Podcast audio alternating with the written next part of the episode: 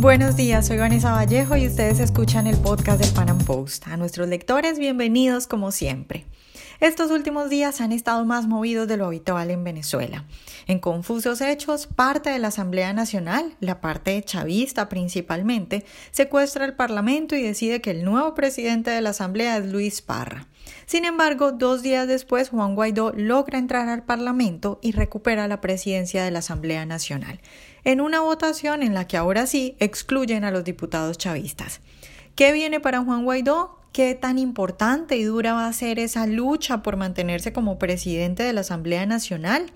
y qué queda de esto, quién ganó, quién perdió, qué cambió. En el podcast de hoy analizamos los últimos hechos que han tenido lugar en Venezuela. Nuestro invitado de hoy es Neomar Hernández, periodista y magíster en ciencias políticas y conductor del programa Y así nos va de Radio Caracas Radio.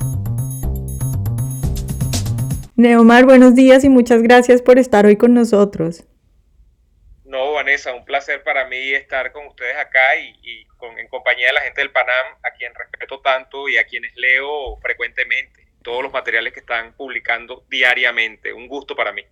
Bueno, Neomar, pues yo empiezo pidiéndote un poco para la gente de afuera de Venezuela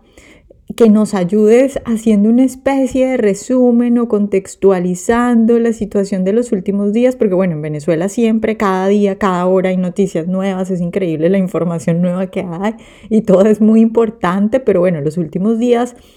han pasado cosas eh, bastante importantes, entonces empiezo tal vez pidiéndote que nos contextualices un poco, eh, sobre todo a la gente que no es de Venezuela. Sí, eh, bueno, lo que ha ocurrido a términos de, del 2019 y a comienzos de este 2020 es no más que una especie de continuación, como tú has dicho, de una película que tiene por momentos de alguna manera irrupciones, novedades, pero que en general se mantiene en, en, términos aguas abajo más o menos normal o, bajo un paradigma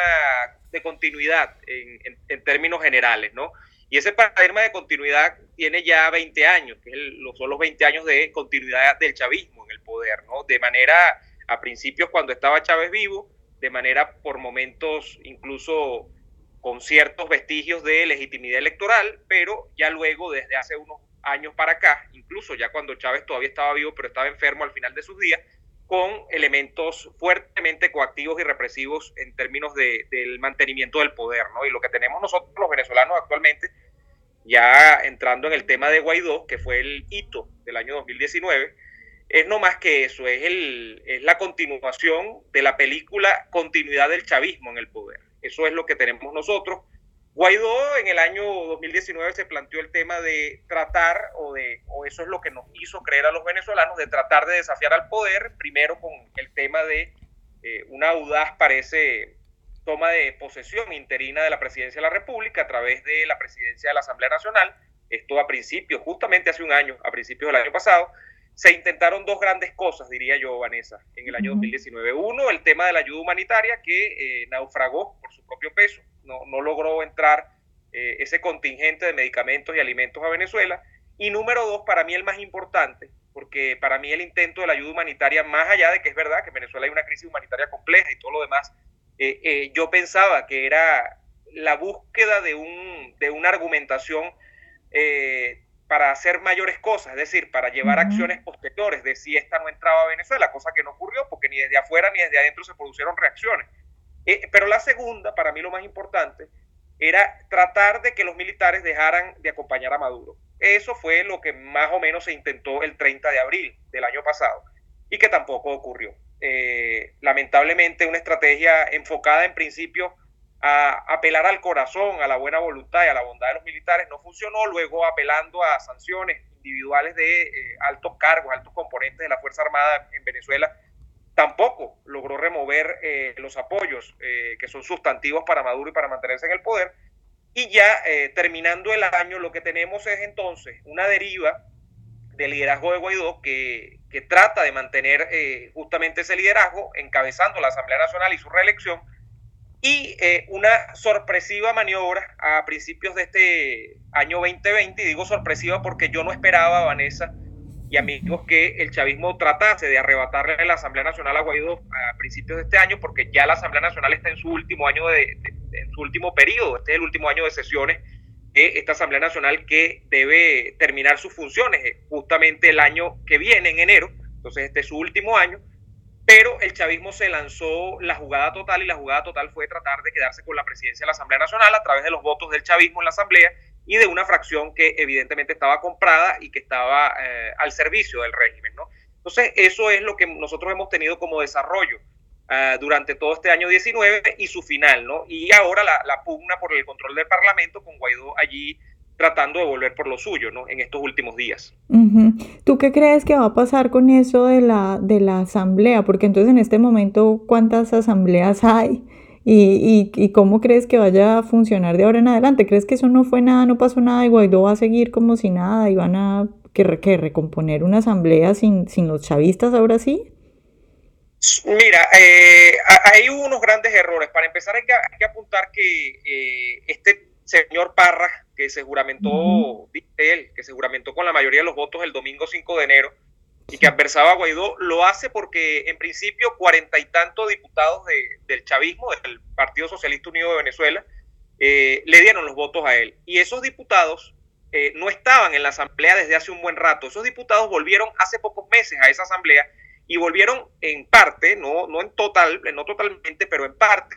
porque parte de la oposición que integra a Guaidó, por cierto, le dieron la bienvenida de vuelta a la Asamblea Nacional. De manera que Guaidó aplaudió cuando estos chavistas volvieron a la Asamblea Nacional y mira cómo le han pagado al final de, de, de, de cuentas, ¿no? Sí. Han terminado siendo los que apuntalen a eh, esta llamada fracción CLAP, por el escándalo de las cajas CLAP que encabeza Luis Parra, ¿no? Entonces, allá hay un tema de, eh, de, unos chavistas que vuelven, ¿no? Pero volviendo al tema de quién va a controlar eso, eso que queda en este último año de sesiones, que es la Asamblea Nacional, yo creo, Vanessa, que independientemente de que Guaidó obviamente tiene los votos, porque ayer ha terminado, o este, no sé cuándo estamos sacando esto al aire, pero el 7 de enero ha Guaidó hecho una votación y efectivamente con los que están afuera de Venezuela y con los que están adentro tiene 100 votos, 100 diputados. Eh, más allá de tratarse de un tema numérico, más allá de tratarse de un tema de que eh, por reglamento interior de ese Parlamento y por la Constitución y el, la interpretación legalista del caso y todo lo demás, él debe o puede presidir la Asamblea Nacional en este último año de sesiones, lo que estamos viendo es que parece que ese Parlamento va a terminar siendo eh, administrado de acuerdo a quien tenga la fuerza para administrarlo. Y la fuerza no en este caso no depende de los votos, ni, depende de la interpretación legalista, depende más bien del hecho coactivo, es decir, de si puedes imponerte o no puedes imponerte, que es lo que más o menos nos dejó como enseñanza eh, el fin de semana y el comienzo de esta semana, ¿no? Con el tema militar y el acordonamiento afuera, a, las afueras de la Asamblea Nacional. Y ya en segundo término está el, te, el tema de, eh, de, que es una Asamblea Nacional que ha venido de alguna manera eh, naufragando también por su propio peso porque no ha logrado hacer prácticas y hacer ejecu eh, lograr ejecutorias ninguna en ninguna de las áreas en las que se presupone debe actuar, que son por ejemplo el tema de controlar poder ejecutivo, en este caso a Maduro, eso no tiene nada que ver con lo que ha logrado hacer la Asamblea Nacional. La Asamblea Nacional no ha logrado interpelar ni a un ministro de Maduro, eh, no ha logrado remover, mucho menos a ninguno de ellos, ni al propio Maduro le ha logrado, por ejemplo, controlar el presupuesto, la nación, porque eso no existe. Eso, eso tiene que ver más con un mundo republicano, con un mundo de instituciones, que en Venezuela realmente no existe. Entonces, sí, la Asamblea Nacional es un órgano importante, pero sobre todo desde el punto de vista simbólico, desde el punto de vista de la legitimidad que encarna fuera de Venezuela porque dentro de Venezuela sus competencias son más bien limitadas cuando no inexistentes, o sea, son, son cosas que pertenecen al mundo de lo ideal, pero no de lo real. Entonces, eh, yo creo que vamos a ver poco o menos de lo que vimos el año pasado con la Asamblea Nacional, lamentablemente, yo no creo que puedan, eh, por ejemplo, conseguir el objetivo máximo que se supone, que es no solo el objetivo de la Asamblea Nacional o de los diputados de oposición en la Asamblea Nacional, sino de toda la oposición venezolana, que es remover del poder a Maduro de una u otra forma. Eso yo lo veo claramente instrumentalizado a través de la Asamblea Nacional y, y, creo que lo que vamos a ver por buen rato acá es una especie de pulseo, de pugna de poder, a ver quién puede imponer a través de la coacción eh, el control sobre esa asamblea. Y no debes perder de vista, Vanessa, tampoco, y disculpa la cadena, como decimos acá, que también a, a, a la sazón de que existe esta asamblea, Paralelamente coexiste esta asamblea con eh, una que en el año 17 el chavismo montó de buenas a primeras, que es la Asamblea uh -huh. Nacional Constituyente, que preside nada más y nada menos que Diosdado Cabello. Uh -huh. Entonces, eh, aquí ahora hay una pugna por el poder de la Asamblea Nacional, la vez que tienes una otra asamblea que dice el chavismo, que es la legítima, que es la Asamblea Nacional Constituyente, con las interpretaciones del caso, en virtud de que se supone que aglutina el poder constituyente, está por encima del bien y del mal y es capaz de hacer y deshacer y podría hacerlo. No lo ha hecho todavía, pero es una amenaza latente que siempre está allí. Te voy a preguntar, no sé si haciendo un poco de abogado del diablo, pero, pero tal vez es una duda que le surge a muchos venezolanos y a, bueno, también la gente que está afuera pendiente de lo que pasa en Venezuela. Alguno de nuestros, de nuestros columnistas publicó una columna hace poco en el Pan Am Post, bueno, esta semana, después de que, de que Guaidó se quedó afuera intentando entrar, eh, publicó una columna en la que él se preguntaba a quién le beneficiaba todo eso. Y él concluye, o por lo menos eh, insinúa que para él el que se benefició con todo este show es Guaidó, porque consigue de nuevo el apoyo. Salieron incluso a Argentina, por ejemplo, a decir que bueno, que el presidente es Juan Guaidó y vuelven los comunicados y tenemos la imagen de él entrando con sus diputados a la fuerza.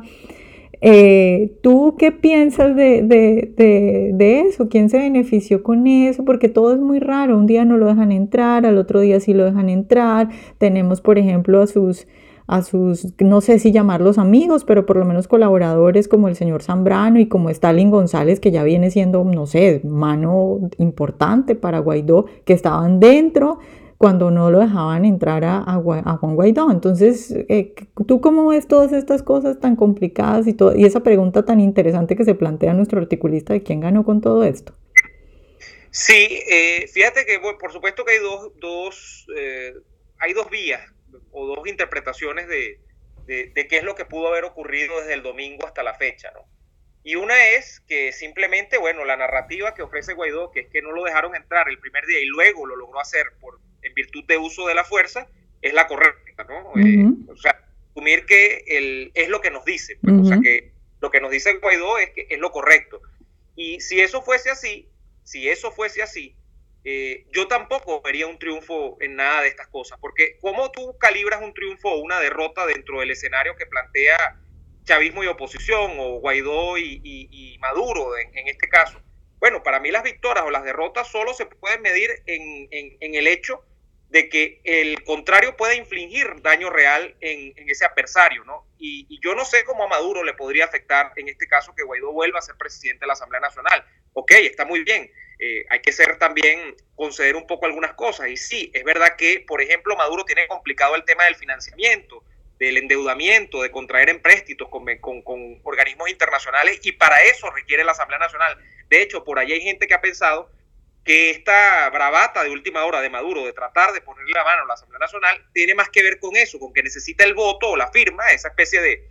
de requisito de alguna manera burocrático de que le avalen eh, cualquier tipo de cosas de estas que tengan que ver con el mundo del endeudamiento para él poder eh, entablar conversaciones con organismos internacionales. Esa es una interpretación. Sin embargo, por eso Maduro no va a colapsar. El pilar de poder para que Maduro siga en, Miraflores en estos momentos, más allá de que se le complica con el tema del, financiamiento y de, que se le puede constreñir su capacidad de, dar dádivas, de hacer demagogia con las cajas CLAP y para eso requiere dinero, no es esencialmente eso. Maduro está en Miraflores porque los militares lo permiten. Entonces, la variable de poder que acá se define es si tú puedes incidir o no puedes incidir en que los militares acompañen a Maduro, diría yo. Entonces, ese es, eso es si nos quedamos con el campo de la interpretación de lo que nos han vendido desde la narrativa del caso de Juan Guaidó.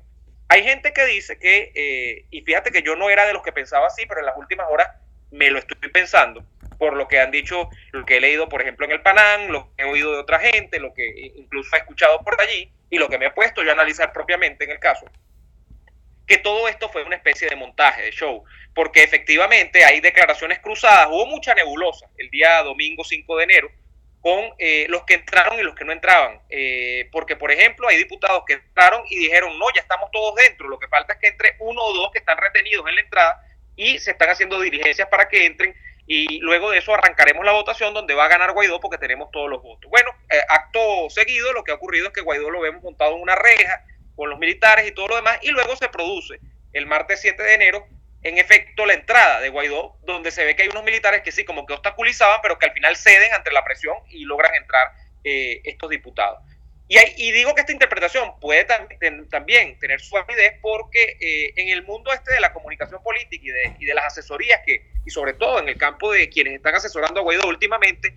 mira, hay mucho de información, hay mucho de, yo no sé si esto se le puede llamar marketing guerrilla o contra marketing, lo que sea, de apelar al sentimiento y apelar a tratar de, remover la fibra del seguidor promedio de Guaidó, que la tiene bastante apagada desde hace un buen rato por eh, la ausencia de resultados, por la, ausencia de, objetivos alcanzados. Y lo digo por el caso del señor JJ Rendón, que parece que es, especialista en este tema de, eh, armar shows y de armar cosas para eh, efectivamente apelar al sentimiento de la gente. Entonces, hay gente que puede pensar eso, y es que Guaidó eh, montó todo esto para de alguna manera insuflar ánimo nuevamente a sus filas y para insuflarse ánimo al mismo, porque bueno, ya venía un poco de, capa caída. Eh, ahora, yo te diría, en términos prácticos, yo me quedo con el análisis de cómo se mueve o no se mueve el poder al final del día o la ecuación de poder con estas cosas. Y si esto quiere ser vendido como una victoria, más allá de que yo digo, bueno, está bien porque al final eh, logra que no, no se apodere de la directiva de la Asamblea Nacional su contraparte, que es Parra y todo el grupo este que ha sido acusado de recibir miles de dólares. Eh, más allá de eso, yo me quedo con el hecho, Vanessa y amigos, de que eh, no, eh, el esquema, la ecuación de poder no se mueve ni un milímetro. Guaidó sigue estando constreñido a la Asamblea Nacional si es que la logra controlar en este año 2020, porque yo tengo muchas dudas y por ahí vienen un poco mis preocupaciones de que él pueda sostener el control del edificio, de la oficina, del despacho de la presidencia de la Asamblea, porque ya hasta el otro señor se había metido y estaba echándose fotos y despachando desde allí.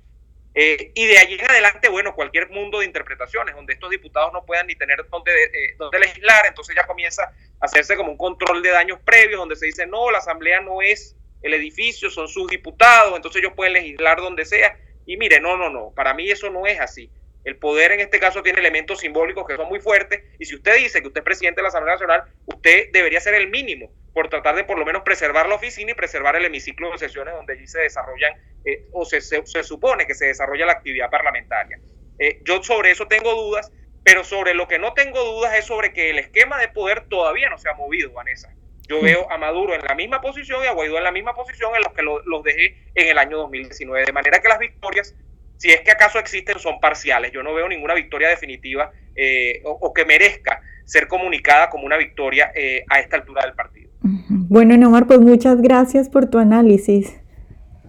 Muchísimas gracias a ti, Vanessa. De verdad, un gusto haber participado eh, en este, este podcast con, ustedes y, bueno, como siempre, sigo leyéndolos y siguiendo todo lo que hacen en el Panam Post. Ojalá hayan disfrutado nuestra entrevista de hoy. Recuerden seguirnos en nuestro canal de YouTube y en nuestras redes sociales y nos vemos en un próximo Panam Podcast.